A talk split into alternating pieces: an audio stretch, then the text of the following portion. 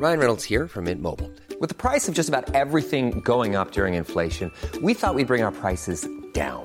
So to help us, we brought in a reverse auctioneer, which is apparently a thing. Mint Mobile unlimited premium wireless. Ready to get 30, 30, bit to get 30, bit to get 20, 20, 20, bit to get 20, 20, bit to get 15, 15, 15, 15 just 15 bucks a month. So, Give it a try at mintmobile.com slash switch. $45 upfront for three months plus taxes and fees. Promo for new customers for limited time. Unlimited more than 40 gigabytes per month. Slows. Full terms at mintmobile.com. Porque el mundo actual no se entendería sin la economía y los negocios. Acompaña a Mario Maldonado, el columnista de negocios más joven y objetivo del periodismo financiero, en su programa Bitácora de Negocios.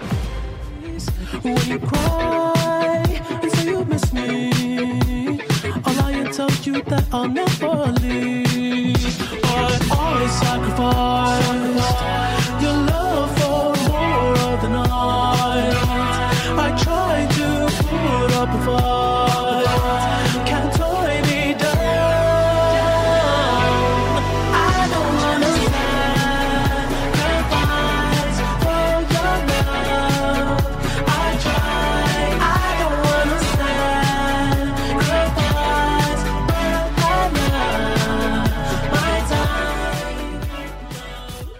¿Qué tal? ¿Cómo están? Muy buenos días. Bienvenidos a Bitácora de Negocios. Yo soy Mario Maldonado y me da mucho gusto saludarlos en este viernes 14 de enero del 2022. Por fin, viernes. eh, y les saludamos con mucho gusto a todos los que nos escuchan a través de la 98.5 de FM aquí en la Ciudad de México y en el Valle de México. En Monterrey nos escuchamos por la 90.1, en Guadalajara por la 103.1 y en el resto del país también a través de las estaciones hermanas de El Heraldo Radio en Monterrey por la 99.7 de FM. Dije la ah, anterior, la estación anterior, pero estamos allá en el 99.7 de FM y en el 100.3 de FM en Guadalajara. En el resto del país también a través de las estaciones hermanas del Heraldo Radio. Nos escuchamos en el sur de los Estados Unidos.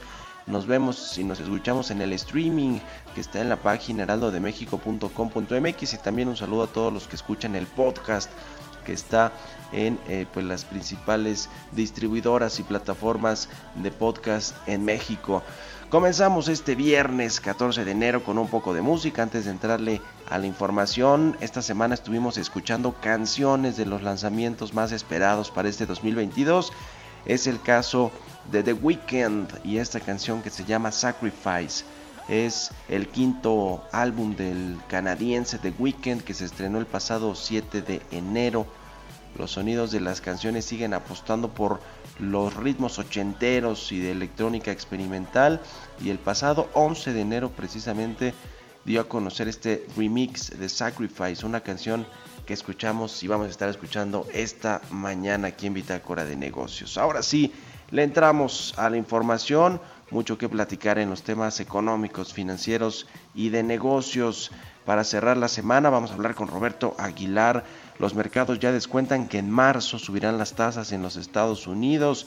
China liberará las reservas petroleras mientras que el Brent supera los 85 dólares. Pemex tomará el control de Deer Park allá en Houston, Texas, el 20 de enero, según un cable de la agencia Reuters. Vamos a entrar a estos temas con Roberto Aguilar. Vamos a hablar también con José Alfonso Segura de la O, asociado del Consejo Mexicano de Asuntos Internacionales.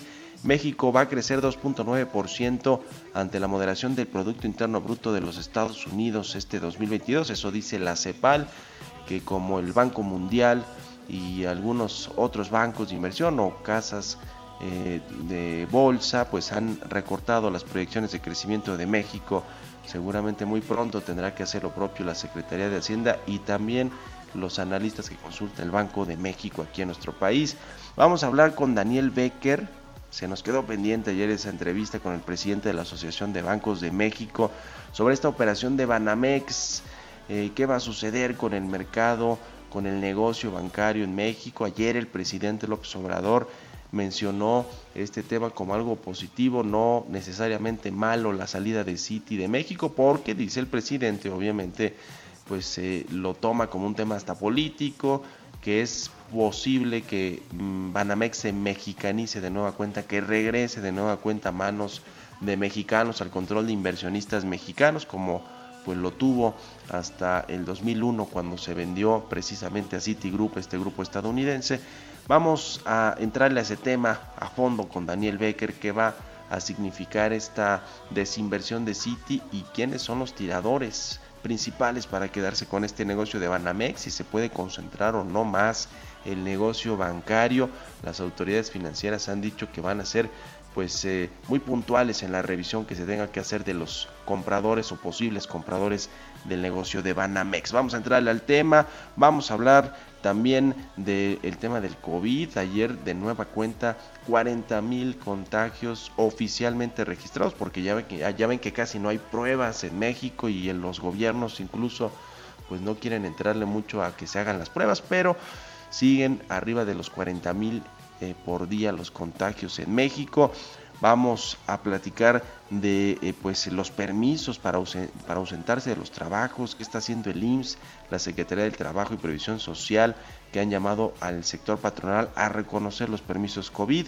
Y vamos a hablar como todos los viernes de tecnología con nuestro querido colaborador Emilio Saldaña El Piso los temas más relevantes, el Bitcoin, Jack Dorsey. Vamos a entrarle a varios temas, así que quédense con nosotros aquí en Bitácora de Negocios.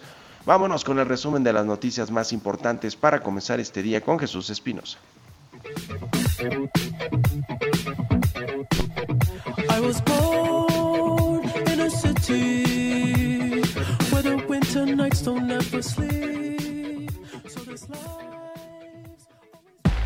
El resumen. Un video desde Palacio Nacional, el presidente de México, Andrés Manuel López Obrador, deseó que Banamex quede en manos de inversionistas mexicanos y garantizó que habrá pago de impuestos para México por la transacción.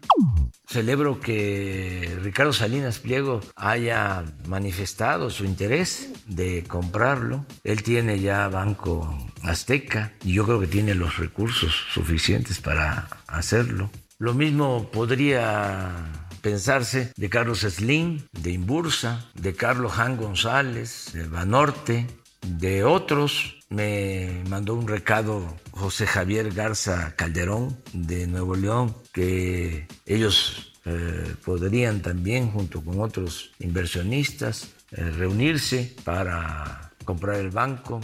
La Secretaría de Hacienda indicó que Citibanamex debe de cumplir con toda la norma que le aplica al sector bancario y las autoridades supervisoras como la Comisión Nacional Bancaria y de Valores y el Banco de México. La dependencia destacó que por su importancia de mercado, seguramente la Comisión Federal de Competencia tendrá que participar cuando se vayan conociendo los grupos interesados en adquirirlo.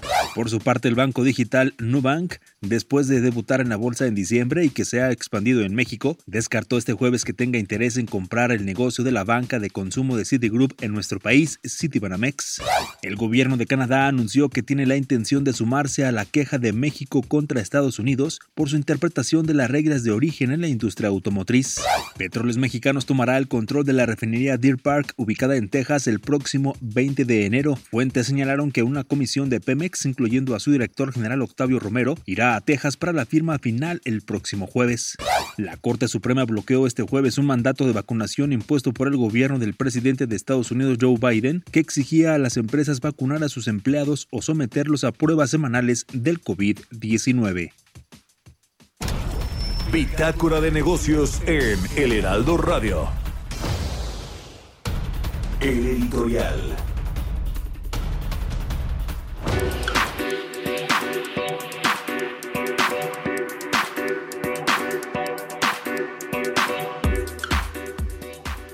Pues como ya escuchamos, el presidente López Obrador ayer salió momentáneamente de su convalecencia por COVID-19 para grabar este video en el que junto con el secretario de Gobernación y el secretario de Hacienda, por cierto, no traía cubrebocas, el presidente López Obrador estaba allí en su oficina de Palacio Nacional y pues se habló de este, además del tema del COVID y de cómo se va recuperando, el presidente habló de este tema de Banamex, le interesaba mucho pues tener una posición, mandar un mensaje sobre lo que él cree o lo que se debería de hacer o lo que le gustaría que se debería de hacer. Yo puse ayer un tweet que le estaba tirando línea a Citigroup sobre eh, quiénes eran los mejores postores para quedarse con Banamex. Eh, pero bueno, el presidente también tiene su derecho de expresarse sobre estos temas. Eh, anunció, como ya escuchamos, a tres empresarios posibles compradores. Uno ya lo externó también abiertamente en redes sociales, Ricardo Salinas Pliego, quien por cierto es integrante de su consejo asesor empresarial, dueño de Banco Azteca, cuya fortuna además ha crecido considerablemente, cuya riqueza personal está que contabilizan eh, pues empresas como Forbes, como Bloomberg, pues dicen que ya tiene cerca de 12.500 millones de dólares, es decir, podría incluso poner recursos propios Ricardo Salinas Pliego para hacerse de los activos de Banamex. El presidente también metió ahí en la puja, ya habíamos hablado de esto el, propio martes, platicamos de este tema aquí en el programa, que podría ser el caso de eh, Banorte, este jugador que es el tercero más relevante en temas de cartera de crédito en el país, tiene una participación de mercado cercana al 15% y esto está interesante porque si se decidiera la familia Hank y todo el grupo de inversionistas y de fondos que eh, pues están al frente de Banorte, si, si decidiera hacer una puja, entrarle a la puja, hacer una oferta interesante, se convertiría en el primer banco del país superando al BBVA, así como, como lo escucha, es decir, esta eh, apuesta podría ser eh, pues un tiro doble por parte de los mexicanos de Banorte, porque pues eh, además de que se mexicanizaría, como dice el presidente López Obrador, Banamex, lo meterían junto con los otros inversionistas nacionales de Banorte, bueno, pues además desplazaría el BBVA del primer lugar eso está interesante y por supuesto Carlos Slim, que si decidiera fusionar su negocio de Imbursa con el de Banamex, también pues subiría eh, al tercer lugar de la banca comercial en México. Eh, interesante estos, estos eh, tiradores, estos postores por el grupo financiero Banamex y todo lo que representa la marca, la historia, el acervo cultural, los edificios, la Afore, todo lo que significa. El otro asunto es poder crear un fideicomiso y que muchos empresarios se suban. Ya ve que también anunció el presidente López Obrador a este empresario regiomontano, Javier Garza Calderón, quien apoya el proyecto político del presidente, quizá esté cercano al mismo Poncho Romo, que sigue siendo asesor empresarial de Andrés Manuel López Obrador, y pues que se formó un fideicomiso como sucedió con Aeroméxico en el 2007. 14 grandes empresarios de México se juntaron para adquirir junto con Banamex precisamente la aerolínea mexicana y bueno, pues se podría hacer algo así porque son 12 eh, mil o 15 mil millones de dólares los que se tendrán que desembolsar por los activos de Banamex. Ahora, la gran pregunta es si regresa a manos de mexicanos este grupo financiero, el presidente lo va a usar políticamente, se va a colgar esa medalla. ¿Ustedes qué opinan? Escríbanme en Twitter, arroba Mario Mal y a la cuenta arroba Heraldo de México. Economía y mercados. Roberto Aguilar ya está con nosotros, como todos los días. Mi querido Robert, muy buenos días. ¿Qué tal, Mario? Me da mucho gusto saludarte. Muy buenos días a ti y a todos nuestros amigos. Yo apoyaría que el, y diría más bien respecto a tu editorial, eh, siempre tan precisa, Mario, que ya se lo colgó, ya la medallita ya la tiene colgada el presidente, porque este discurso nacionalista pues está permeando prácticamente todas sus acciones y bueno, pues eh, esto no podía faltar, es una gran oportunidad. Pero mientras te comento, Mario, que las bolsas asiáticas mixtas, después de que diversos comentarios de la Reserva Federal, pues están reforzando las expectativas de que las tasas de interés estadounidenses suban tan pronto como en marzo, esa es la apuesta, pero ya se está confirmando, cada vez hay más voces, de gobernadores de la, de la Reserva Federal. Y bueno, pues también incluso que si es necesario apretarán más para tratar de detener la inflación, que como tú sabes, se dio a conocer esta semana, se disparó 7% en diciembre, que es el mayor incremento o la mayor tasa en los últimos, en las casi, en los casi 40 años, es la, la tasa más alta que ha padecido justamente eh, la inflación en Estados Unidos. Y ayer veía, fíjate que lo que más subió, el, precio de los energéticos.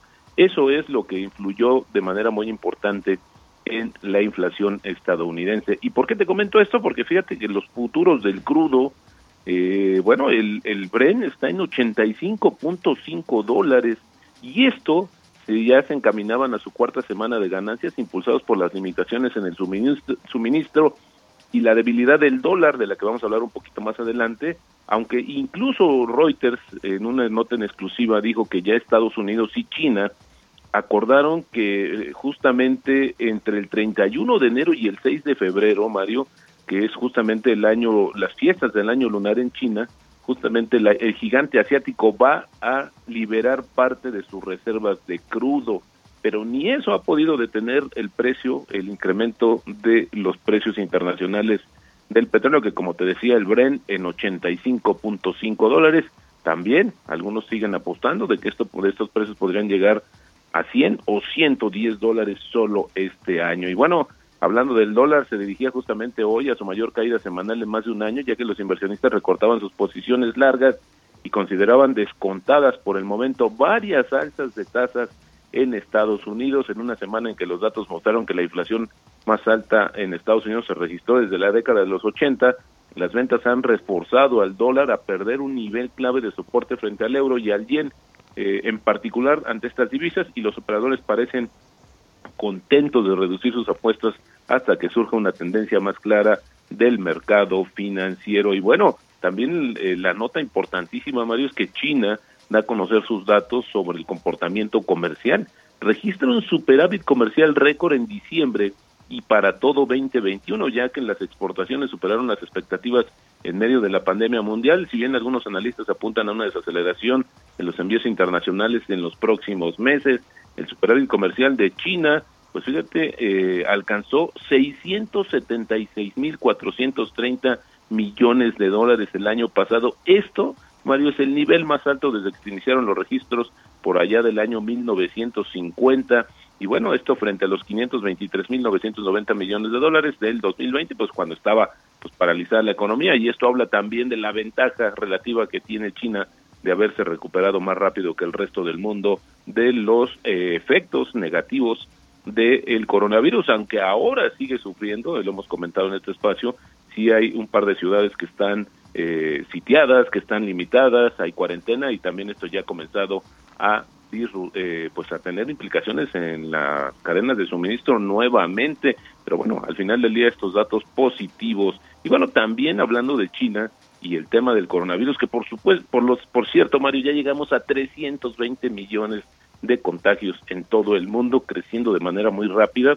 Y en este contexto, pues China suspendió docenas de vuelos internacionales hoy por un aumento global de los casos de Omicron, mientras que la ciudad de Shanghái frenó la actividad turística en un intento para evitar infecciones locales de coronavirus a medida que aumentaban los contagios de personas llegadas al exterior. Ahora el gran temor son dos cosas. Uno, la celebración del Año Nuevo chino, que eso atrae a muchos chinos que regresan justamente a su país. Y la otra, Mario, los Juegos Olímpicos de Invierno, por más que China ha prometido que incluso va a utilizar robots para que cocinen para todos los deportistas, pues sigue habiendo mucho, mucho, eh, mucho temor de lo que pudiera pasar. Y también te comento rápidamente, Mario, que de acuerdo con una nota de Reuters, Pemex va a tomar el control de la refinería Deer Park el 20 de enero, la próxima semana. Está planeado justamente que se cierre el acuerdo por el cual eh, Shell pues venderá la mitad de su planta a eh, Pemex, que esto que ya incluso pues sabemos que se incrementó el precio por el reconocimiento de una deuda mayor. De hecho, con las de hecho, las notas o las fuentes de Reuters dicen que el jueves se va a hacer el pago y transferencia de la propiedad y con eso ya tomará pues justamente Pemex el control de esta refinería. Y ayer también la nota importantísima Ford Motor Company superó por vez primera los 100 mil millones de dólares en el valor de mercado. Interesante porque pues supera a General Motors y también a esta compañía de autos eh, eléctricos Rivian que bueno, esta vale 86.610 millones de dólares. Bueno, el tipo de cambio 20.30, ayer marcó un máximo de 20.34, tenemos una apreciación mensual de 0.9% y en los últimos tres meses, Mario, el peso se ha recuperado 1.2% y la frase del día de hoy, la economía consiste en saber gastar y el ahorro en saber guardar. Esto lo dijo en su momento Horizon Sweet Marden. Él es un autor inspirador estadounidense que escribió pues varios libros de superación personal, incluidos de finanzas personales. Muy bien, mi querido Robert, muchas gracias. Buen día, buen fin de semana. Al contrario, Mario, un abrazo, muy buenos días. Que estés muy bien, sigan a Roberto Aguilar en Twitter, Roberto AH, son las 6 con 21, vamos a otra cosa. Mario Maldonado en Bitácora de Negocios. Vamos a platicar ahora con José Alfonso Segura de la O. Él es asociado del Consejo Mexicano de Asuntos Internacionales. ¿Cómo estás, José Alfonso? Buenos días. ¿Qué tal, Mario? Muy buenos días y un saludo a la audiencia. Muchas gracias por la invitación. Pues ayer eh, la CEPAL dio a conocer sus proyecciones de crecimiento de las economías eh, que integra y México dice va a crecer, si bien nos va a 2.9%, porque Estados Unidos también tiene una proyección menor de crecimiento. ¿Cómo ves esta estimación de la CEPAL? Pues mira, es muy interesante. Justamente hay que recordar que México fue uno de los principales beneficiarios del estímulo, del estímulo fiscal y económico por parte de los Estados Unidos a raíz de la crisis producida por el COVID-19. Esto también favoreció el tema del flujo de las remesas, reactivar las exportaciones en México, recordar que nuestro principal destino de exportaciones justamente son los Estados Unidos, en donde más del 80% van dirigidas hacia allá. Sin embargo, este impulso económico que les estoy comentando comenzará a suavizarse y esto justamente gracias a una desaceleración económica en los Estados Unidos, una debilidad estructural también que existe actualmente en temas de la inversión, aunado eh, a temas del COVID. El Omicron, sin duda alguna, está golpeando no solamente fuerte a México, sino también a parte de, de América Latina. Esto también trae temas de incertidumbre en el tema de, de la inversión y también un repunte inflacionario en los ingresos de los hogares. Entonces, estos factores también están influyendo a que esos crecimientos que, que se había previsto con anterioridad, pues cambia ahora. Eh, esto es muy importante porque sin duda alguna México y no solamente México, sino también los países de América Latina, pues van a tener un reto tremendo para el siguiente año. Hay que recordar que, que América Latina, siendo una, una de las regiones más afectadas en términos económicos y sanitarios por los temas del COVID-19, eh, el estudio que también comentas muy bien tú, eh, de la CEPAL, habla que más de 50 millones de casos se han registrado en América Latina y de estos 1.5 millones de personas han fallecido desafortunadamente. Países como Brasil, México, Argentina, Perú y Colombia sin duda alguna siguen siendo países de los más afectados. Eh, por ello, la coyuntura económica se volverá incluso compleja e incierta para el siguiente año. O sea, hay retos bastante tremendos. Estas economías van a tener que enfrentar temas de capacidad de implementar políticas fiscales, políticas sociales, políticas monetarias y de salud, y sobre todo de vacunación, para una recuperación también que sea eh, sostenible, lo cual es bastante eh, interesante. El estudio dice algo y menciona algo muy interesante. Pese a este panorama incierto, México sin duda alguna sigue siendo un país muy atractivo en temas de inversión extranjera directa. Aunado a los números de tratados de libre comercio que tiene firmados actualmente, la actualización del TEMEC, el tamaño del mercado que tiene actualmente México, al menos en términos de América Latina, México es uno de los dos países eh, más importantes o más atractivos para la inversión extranjera directa, entonces México por ahí debe fortalecer, y ya con esto concluyo, eh, la capacidad productiva, temas de innovación en la industria 4.0 y muchos de los temas de digitalización de los procesos, y también por ahí eh, fortalecer el tema de, del capital humano que cuenta el país pues muy bien, ojalá que sí México sea con todo esto más defensivo que el resto de los países, eh, por lo menos latinoamericanos. Ya lo estaremos viendo y platicando. Te agradezco mucho, José Alfonso Segura de la O. Un abrazo y muy buenos días. Al contrario, buenos días y muchas gracias por la invitación, Mario. Un saludo. Que estés muy bien. Vamos a la pausa, regresamos. Continuamos en un momento con la información más relevante del mundo financiero en Bitácora de Negocios con Mario Maldonado. Regresamos. Estamos de vuelta en Bitácora de Negocios con Mario Maldonado.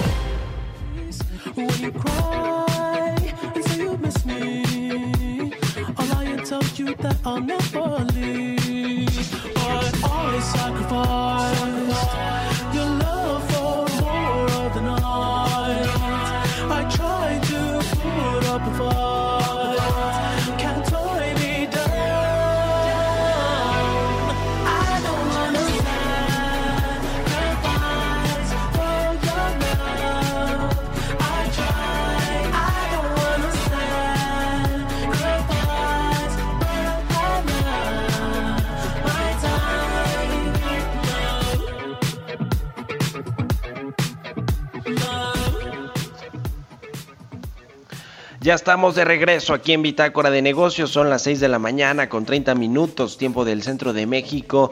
Y regresamos escuchando un poquito de música. Esta semana hemos escuchado canciones de los lanzamientos más esperados para este 2022. Y esta que escuchamos es del canadiense The Weeknd. Se llama Sacrifice y es parte de su quinto álbum de estudio de The Weeknd que se estrenó apenas este 7 de enero y el pasado 11 de enero presentó este remix de Sacrifice, canción que estamos escuchando este viernes, este viernes, por fin viernes aquí en Bitácora de Negocios. Con esto nos vamos al segundo resumen de noticias con Jesús Espinos.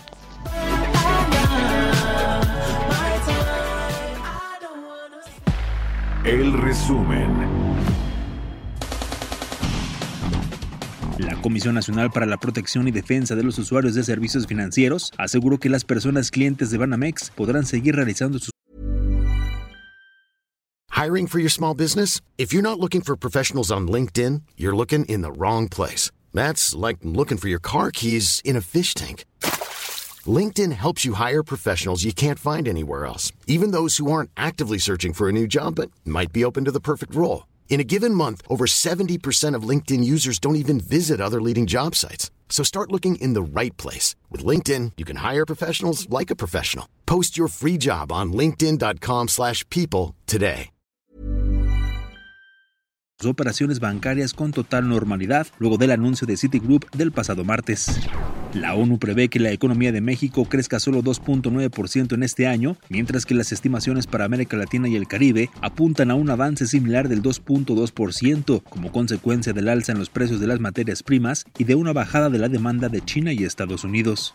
La Secretaría de Infraestructura, Comunicaciones y Transportes solicitó a la Secretaría de Hacienda recursos para estudiar un nuevo ferrocarril de pasajeros adicional al tren Maya, específicamente en Campeche. De acuerdo con la dependencia, este ferrocarril constaría de 20 20.7 kilómetros y sería una solución a los problemas de transporte que hay en la ciudad. El Banco Interamericano de Desarrollo reveló en un informe que fortalecer la confianza es fundamental para que el sector empresarial se vuelva más dinámico y se realicen las reformas económicas necesarias para potenciar la recuperación de América Latina y el Caribe post-COVID. En Estados Unidos, en un documento publicado este jueves, el vicepresidente de la Fed, Richard Clarida, señaló que comenzar a normalizar la política monetaria este año sería totalmente consciente con el nuevo marco de metas de inflación por medio del Banco Central. Entrevista.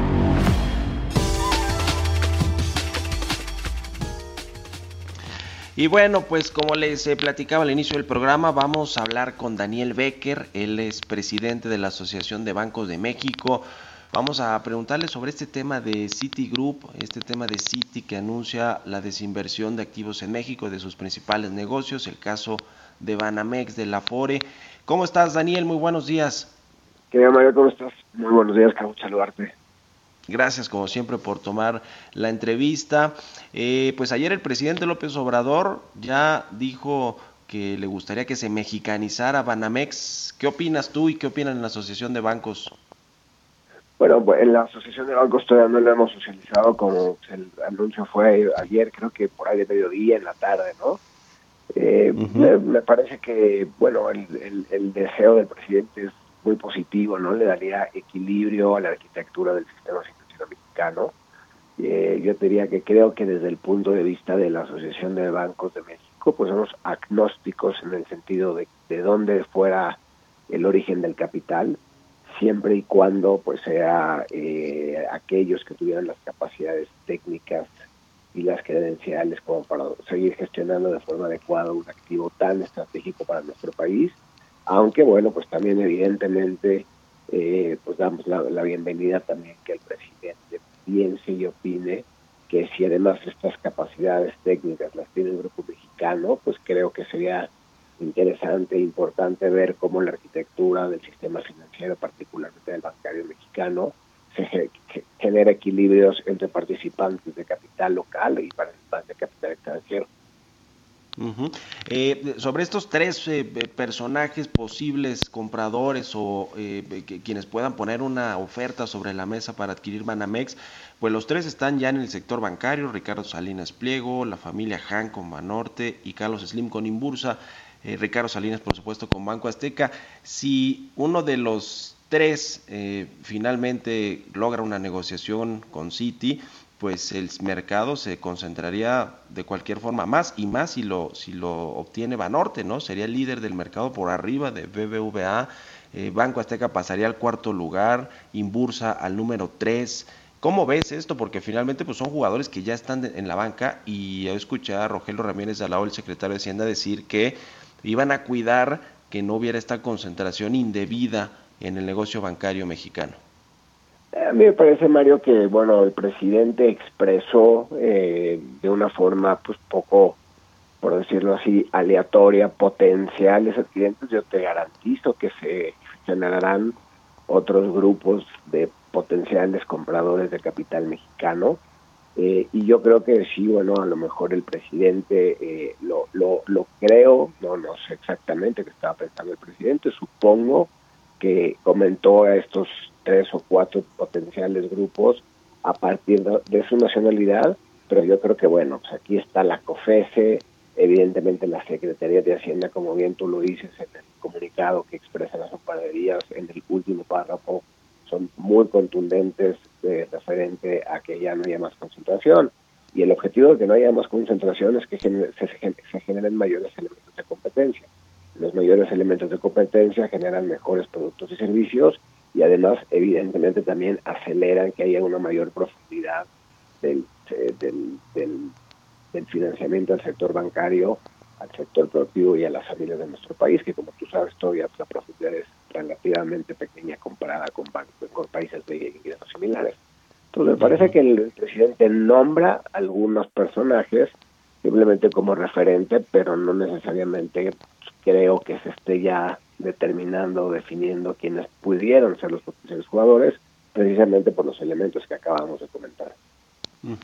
Ahora, eh, el presidente refrendó lo que tú has dicho, lo que eh, comentó el propio banco, Citi, al, hacer el anuncio, que se, trata de un tema estratégico de negocios, de reenfocar eh, sus, operas, sus operaciones a cierto tipo de negocios, como la, la banca corporativa, patrimonial eh, en el mundo, menos en Estados Unidos. Eh, eh, parece ser que sí es un tema estratégico porque lo ha hecho ya en muchos otros países de Europa, de Asia, de Latinoamérica. Eh, sin embargo, en México pues tenemos un contexto de políticas económicas que no a muchos empresarios inversionistas les parecen las adecuadas, en el que el sector bancario pues ha recibido estas regulaciones en las comisiones, por ejemplo, han quitado muchas comisiones, hay legisladores que dicen que quieren regular las tasas de interés que cobran los bancos, eh, las afores también están poniéndole topes a las comisiones. Eh, todo esto no es un caldo de cultivo para que un banco grandotote diga, híjole, me la pienso dos veces y mejor salgo también de este mercado, que no me conviene tanto por eso. Es una pregunta muy difícil de contestar, Mario, porque pues a mí me toca representar a la banca, los particularmente, bueno, y con todos, tú me conoces, hemos conversado varias veces, pues la relación que tengo yo en lo personal con prácticamente cada uno de los jugadores es muy buena. Eh, yo lo que te puedo decir, y si me voy solamente a los hechos que me han comentado y a la lectura que me han compartido particularmente la gente de Banamex, obedece básicamente a un tema, a un tema de estrategia. Eh, y tal es así que creo que no obedece a otras cosas, eh, Mario, que yo hoy pues tampoco el, proceso tampoco no se ha abierto, es un proceso que apenas se va a aperturar y va a empezar un proceso de pues de análisis, de due diligence, de posturas, de evaluación de personajes, candidatos, accionistas. Es un proceso que va a tomar tiempo, entonces pues yo creo que personalmente sí obedece a una estrategia global creo que no fuera eh, una situación similar si no fuera lo que tú justamente acabas de decir. Esto ya lo hicieron en 13 países en Asia, donde se decidieron totalmente de operaciones y se enfocaron a su core business o eh, en algunos lugares vendieron también su negocio minorista. Yo sí creo, eh, Mario, y estoy prácticamente convencido a raíz y a la luz de lo que he visto y he conversado con mis colegas de Banamex, que obedece estrictamente a un elemento de carácter estratégico. Ahora, esto lo ven también como una oportunidad de que probablemente llegue un nuevo grupo que tenga experiencia en la gestión y operación bancaria y que pueda meterle más competencia también, ya sea un grupo nuevo conformado por un grupo de inversionistas mexicanos. Yo hoy escribía que probablemente puede ser un fideicomiso, como en su momento surgió un fideicomiso de un grupo de inversionistas y empresarios mexicanos para comprar Aeroméxico cuando se privatizó en el 2007. Eh, o, un, bien un grupo extranjero que se han ido descartando eh, algunos brasileños que se, que se escuchaba que podían ser algunos de los que podían apostar por estos activos. Eh, ven también esa oportunidad de que se dinamice más la competencia del mercado con la llegada de un nuevo jugador. Absolutamente, Mario, y creo que eso corresponde también al último párrafo que emite la Secretaría de Hacienda, donde dice que serán muy cuidadosos y rigurosos en la evaluación de los elementos de competencia. Como tú sabes, la competencia, eh, las concentraciones eh, generan distorsiones y asimetrías y fallas de mercado.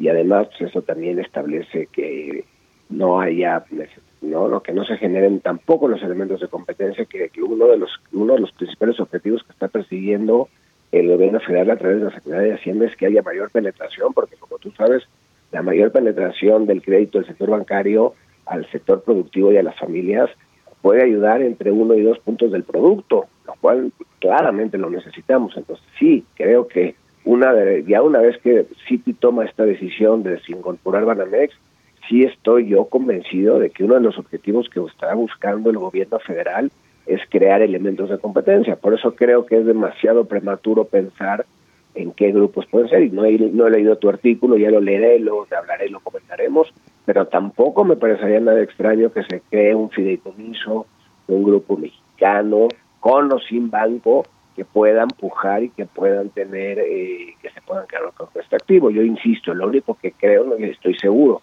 creo que hay dos elementos importantes que se tienen que que salvaguardar y que se tienen que llevar a cabo para que esto sea bueno. Primero, la COFESE tendrá que hacer una chamba importante en términos de determinar que no haya concentraciones y por lo tanto no se generen fallas de mercado. Y segundo, los reguladores tendrán que determinar que aquellos que, grupos que se formen con banco o sin banco, con una figura como fideicomiso o sin fideicomiso, sea gente que tenga las capacidades técnicas y económicas para seguir gestionando un activo tan estratégico. Y bueno, pues tú y yo hemos hablado de, la figura del fideicomiso, ya sabes que también tiene sus temas, ¿no? Pero a mí sí, la figura me parece que es una figura muy potente que para este caso podría ser una buena alternativa.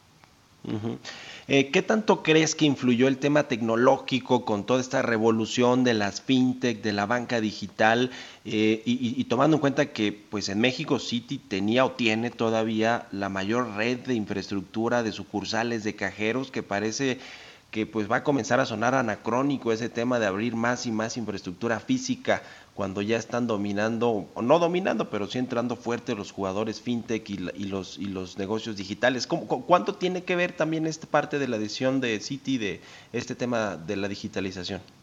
Mira, es, es una es una pregunta difícil de contestar, Mario, porque no estoy, no participo en los consejos de administración de Citi, no conozco, no conozco ni, no tampoco estoy en sus comités de planeación estratégica. Lo que es un lo que sí son, yo creo que sí podríamos determinar varios elementos. Y pueden ser algunos un poco contradictorios. ¿eh? Uno es que en México sí ha habido una pequeña disminución de sucursales físicas, lo que significa que cada vez más mexicanos adaptan, se, se adaptan la tecnología para utilizar sus servicios bancarios. Alrededor del 35 al 40% del total del universo de clientes del sector bancario utilizan ya algún dispositivo digital. También es cierto que el mundo fintech, ¿no? el mundo financiero tecnológico, está generando disrupciones y está ganando mercado, particularmente en algunos segmentos, como lo que tiene que ver con sistemas de pagos. Pero lo que también es cierto, Mario, es que un competidor muy importante eh, de Citi en Estados Unidos como es Chase, y que creo que también obedece, creo, y, y déjame hablar con, no me gusta hablar con especulaciones, me gusta hablar con hechos y más siendo representante de los de las instituciones bancarias, pero por ejemplo un caso que sí te puedo comentar, Chase en Estados Unidos ha ido incrementando su footprint, su presencia física, ¿no? Entonces yo creo que eh, hemos visto estrategias de diferentes tipos. Yo creo que lo que lo que hoy nos eh, lo que hoy está en, el, en, la, en la mesa de todos los que nos dedicamos al sector bancario es tratar de anticipar e identificar cuál va a ser el futuro. Seguramente hay algunos, algunos grupos que piensan que las sucursales físicas como tal van a desaparecer, pero también hay otros grupos que le siguen apostando a la combinación de un modelo físico con un modelo digital. Seguramente también las sucursales distintas de como tú y yo las conocemos, pero hay, hay grupos que siguen incrementando su, su footprint. Es muy probable, no lo sé, insisto, no quiero ser irresponsable en lo que te comento, pero pues sí, dentro de la ponderación que, que pudo haber tomado Citibanamex, era precisamente que el mundo está yendo cada vez hacia un mundo menos físico y más digital. Ahora, finalmente quiero preguntarte sobre el tema de los trabajadores. Normalmente en estos procesos de fusión o de adquisición, pues eh, luego los trabajadores son los que les pasan la factura, ¿no? Porque las empresas que toman las, las compañías nuevas que están adquiriendo, pues hacen, eh, quieren tener más eficiencias y con este tema de la digitalización probablemente también hay ahí una afectación a los trabajadores. Ese, ese tema, ¿cómo lo ven en el sector que de por sí pues ha estado de capa caída en los últimos años con la crisis del COVID? No, yo creo que, mira, al final eh, uno de los mayores eh, activos que tiene una institución bancaria es el talento humano. Tú lo sabes perfectamente bien, Mario, lo hemos conversado, inclusive de forma personal. El activo humano es lo más importante que puede tener un banco. Y creo que también entonces eso coincide si es que va sumiendo puntos a que uno de los elementos que sale en el comunicado de la Secretaría de Hacienda y Crédito Público es que serán muy rigurosos en el cuidado de la no concentración creo que también el que no se concentre también permite el que no haya un despido masivo de ninguno de los personajes del banco.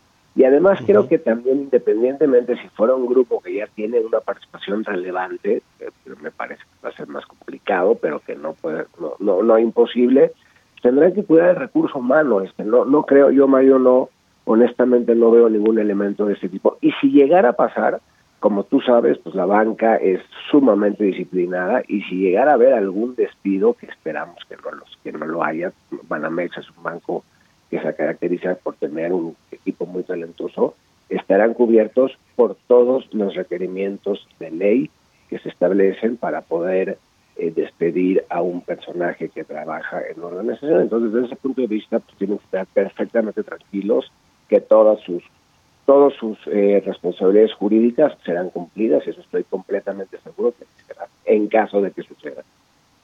Pues ya lo estaremos viendo, seguramente será un proceso largo, como dices, de due diligence de todas las ofertas, la revisión de las propuestas de los interesados y lo estaremos platicando si nos permites, estimado Daniel. Muchas gracias por estos minutos. oye, y además déjame comentarle por favor a todos tus usuarios que no estén nerviosos a los, a los usuarios de Banamex no va a pasar absolutamente nada y el banco seguirá trabajando con absoluta normalidad. Muy bien, gracias Daniel Becker, presidente de la Asociación de Bancos de México. Muy buenos días. Muy buenos días, Mario. Un fuerte abrazo, gracias a ti. Un abrazo. Son las 6 con 48 minutos. Vamos con las historias empresariales. Historias empresariales.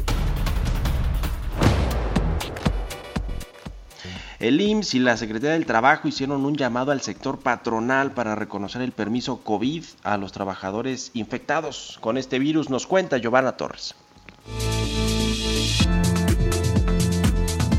Este jueves el Instituto Mexicano del Seguro Social y la Secretaría del Trabajo y Previsión Social hicieron un llamado al sector patronal para que reconozcan el permiso COVID. De esta forma, los trabajadores infectados con el virus puedan acceder a una incapacidad laboral. Esto después de que ambas instituciones revelaron la preocupación generada por la negativa de algunos empleadores para aceptar el permiso COVID del IMSS.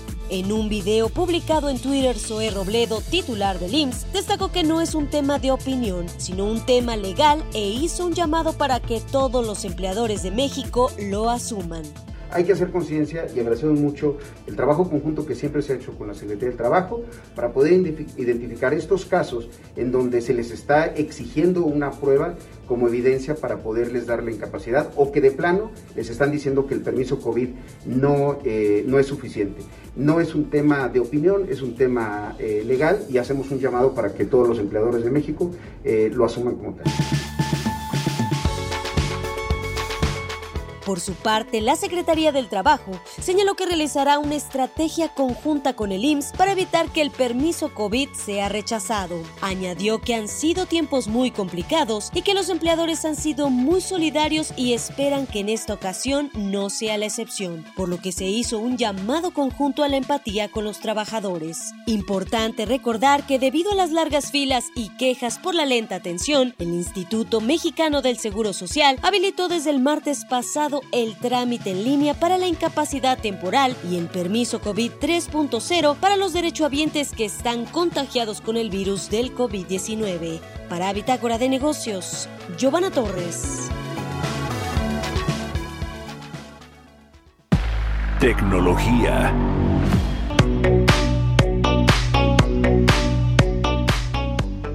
Y como todos los viernes ya está con nosotros Emilio Saldaña el Pisu con lo más relevante de la tecnología. ¿Cómo cierra la semana, mi querido Pisu? Buenos días. Muy buenos días, mi querido Mario. Bien, cerramos la semana con mucha emoción y con mucho, bastante frío, si estás de acuerdo, y nuestra audiencia les deseo muy feliz martes y les comparto lo más relevante en materia de tecnología. Avanza iniciativa de la Comisión Federal de Comercio que busca revertir las adquisiciones de Instagram y WhatsApp por parte de Facebook. Este martes, en Estados Unidos, el juez federal James Boasberg dictaminó que el esfuerzo de la Comisión Federal de Comercio, la Federal Trade Commission, que propone dividir Facebook, podría seguir adelante. Por considerarlo un monopolio, la iniciativa busca revertir las adquisiciones de Instagram y de WhatsApp por parte de Facebook, ahora Meta, iniciativa que en un primer intento hace unos meses de hecho no avanzó porque el gobierno no proporcionó ninguna evidencia de que la empresa en efecto fuera un monopolio. En este siguiente intento el gobierno ha presentado evidencia en la que considera demuestra que Facebook tiene una participación en efecto dominante en el mercado de las redes sociales. La información que presentaron como evidencia incluye reportes de firmas como Comscore, con datos que sugieren que la compañía domina el mercado bajo una variedad de métricas, usuarios activos, usuarios activos mensuales, tiempo de uso de las plataformas. Y esta nueva evidencia parece haber impresionado al juez Boasberg, que en resumen, así concluye su último fallo, la Comisión Federal de Comercio ha hecho su tarea esta vez. Y aunque el caso está lejos de estar resuelto, marca un avance en favor de una postura que considera que un monopolio puede dañar a los consumidores incluso cuando su producto es gratuito, sentando un precedente importante no solo para Facebook, sino para grandes tecnológicas. Por otro lado, Jack Dorsey crea un fondo para ofrecer defensa legal a desarrolladores de Bitcoin el cofundador y ex CEO de Twitter, ahora CEO de Block, antes Stripe, una empresa dedicada a los pagos digitales, anunció por correo en la lista de desarrolladores de Bitcoin la creación de un fondo para sin fines de lucro con el objetivo de defender a los programadores de demandas relacionadas con sus actividades dentro del ecosistema Bitcoin y con ello minimizar los dolores de cabeza a, los, a todo lo que se enfrentan y desalientan desarrolladores de participar más activamente con Bitcoin y proyectos relacionados. El anuncio se da en un momento en el que las demandas relacionadas con las criptomonedas a nivel mundial han comenzado a crecer en la medida en la que el uso de dicha criptomoneda, Bitcoin, es cada vez más extendido. Recordemos que el año pasado El Salvador integró a la moneda Bitcoin como moneda de curso legal en dicho país. Y finalmente le dejo con una nota pues para el anecdotario. David Colombo, de 19 años, asegura haber logrado acceso no autorizado, es decir, haber hackeado 25 coches eléctricos Tesla en 13 diferentes países. David Colombo, que tiene 19 años, le decía, asegura que encontró la forma de controlar de manera remota vehículos de la empresa Tesla en 13 distintos países, de acuerdo a información que él mismo compartió en Twitter el 10 de enero, en esta semana. Asegura que es capaz de desactivar las cámaras del vehículo, abrir y cerrar los seguros de las puertas, lo mismo que las ventanas, e incluso iniciar la conducción de las llaves, digo, del vehículo sin llaves. El usuario aclaró que no se trata de una vulnerabilidad de los sistemas del vehículo, sino de un error por parte de los usuarios y avisó también que contactó y reportó el problema al equipo de seguridad de Tesla, mi querido Mario. Así que cuidado con su coche, señor. Mucho cuidado. Gracias, querido Piso. Abrazo, buen fin de semana. Muy buen fin de semana, muy feliz viernes, señor. Igualmente, con esto nos despedimos, se quedan con Sergio Lupita aquí en el Heraldo Radio y nos escuchamos nosotros el próximo lunes en punto de las seis. Muy buen viernes y buen fin de semana. Hay cosas en la vida que no se entera, puede que te vayas a la primera, o te quedes conmigo una vida entera, pero como te imagino yo te haría, si por mí fuera me quedaría, el que te lleve se lleva la lotería, si me pides un consejo no lo forzaría, que sea lo que Dios quiera